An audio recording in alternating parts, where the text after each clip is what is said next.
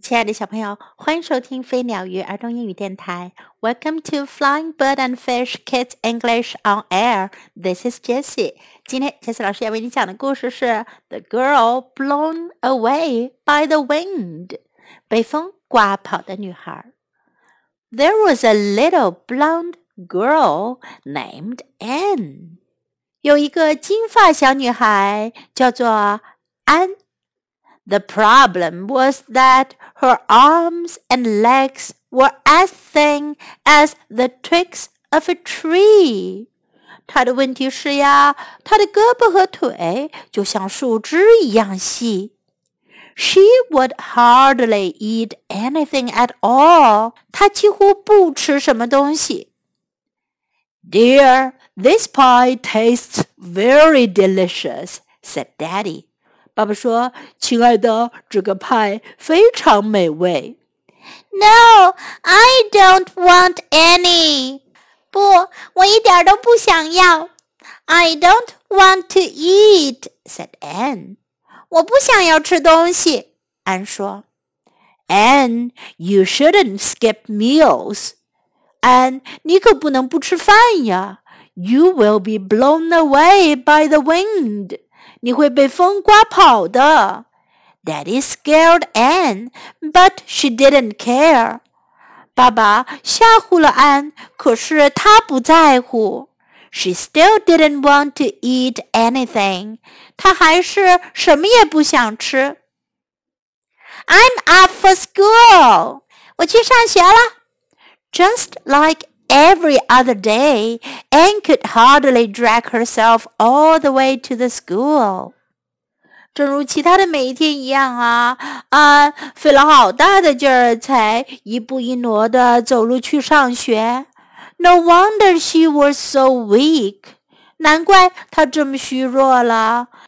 She had only had a small sip of milk for breakfast。他早餐啊只喝了一小口牛奶。And is so picky about eating，安吃东西太挑食了。She should be punished，她应该受到惩罚。One day the wind decided to play a trick on Anne。有一天啊，风决定要给安来点教训。Pooh ha ha ha ha! Pooh ha ha ha ha! When the wind laughed, Anne's skirt puffed out like a balloon. 当风大笑起来，哈哈哈哈哈哈！安的裙子就像一个气球一样鼓起了气。Anne flew up into the sky. 安飞到了空中。Oh my goodness! 哦，我的天哪！What's happening？发生了什么事？I'm flying，我在飞起来了。Anne was flying far away from the village。安远远地飞过了村庄。I guess she's had enough。我想她也受到教训了。The wind put Anne down gently on a branch of an apple tree. 风轻轻地把安放了下来，放到了一棵苹果树的树枝上。Phew! I'm alive! 哇，我还活着！Daddy was right. 爸爸说的对。I was blown away by the wind because I don't eat enough," said Anne. 我被风刮跑了，因为我吃的不够多。安说：“Soon after that, Anne felt hungry。”那之后不久啊，安就觉得肚子好饿了。Anne picked an apple from the tree and climbed down。安从树上摘了一颗苹果，爬了下树。She saw strawberries growing in clusters under the apple tree。 他看到苹果树下一重重的长着草莓呢。Wow, strawberries! 哇，草莓呀！I'm going to share some with my friends for lunch today. 我要摘一些去跟我的朋友午餐时分享。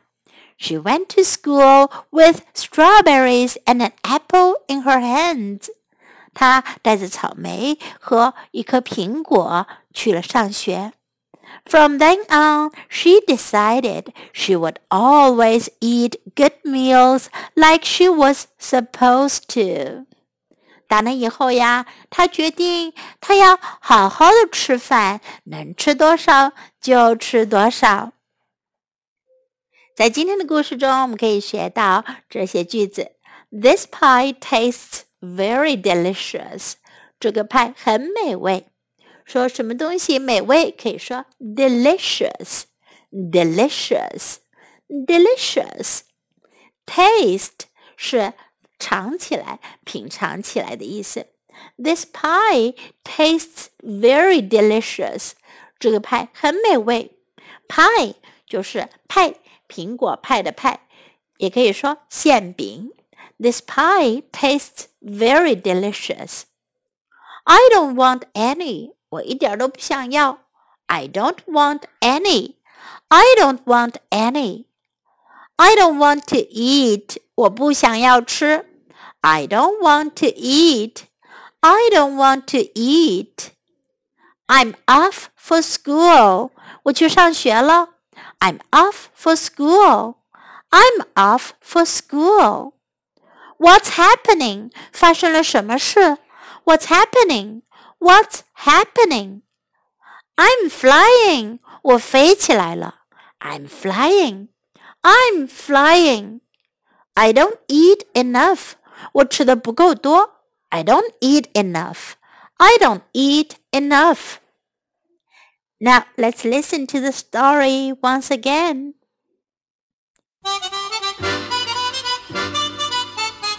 The girl blown away by the wind.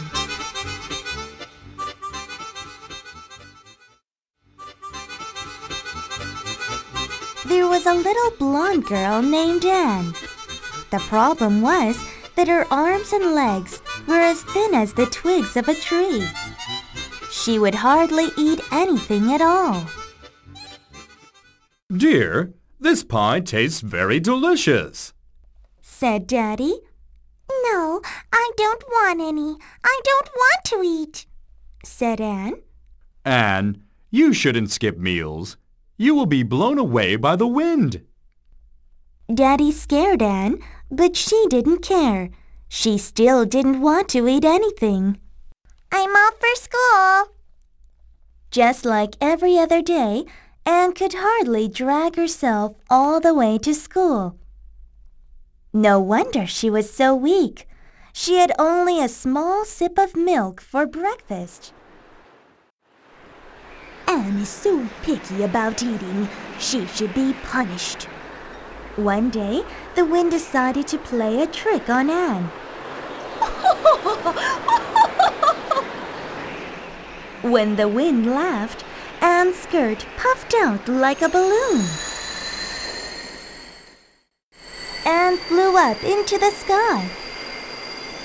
Oh, my goodness! What's happening? I'm flying!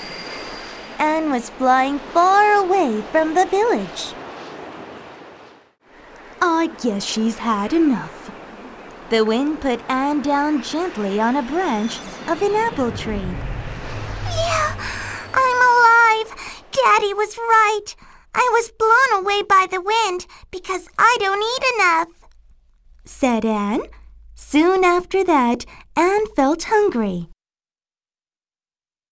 Anne picked an apple from the tree and climbed down. She saw strawberries growing in clusters under the apple tree. Wow, strawberries! I'm going to share some with my friends for lunch today. She went to school with strawberries and an apple in her hands. From then on, she decided she would always eat good meals like she was supposed to.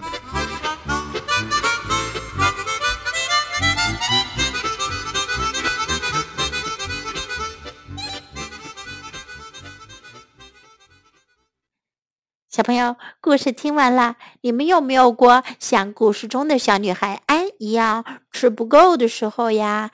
你们会不会也像她那么瘦呢？太瘦了，真的会被风刮上天空吗？你们觉得呢？不过，anyway，要记得 eat enough food，吃足够的食物，你才能长得足够的健康哦。Now time to say goodbye.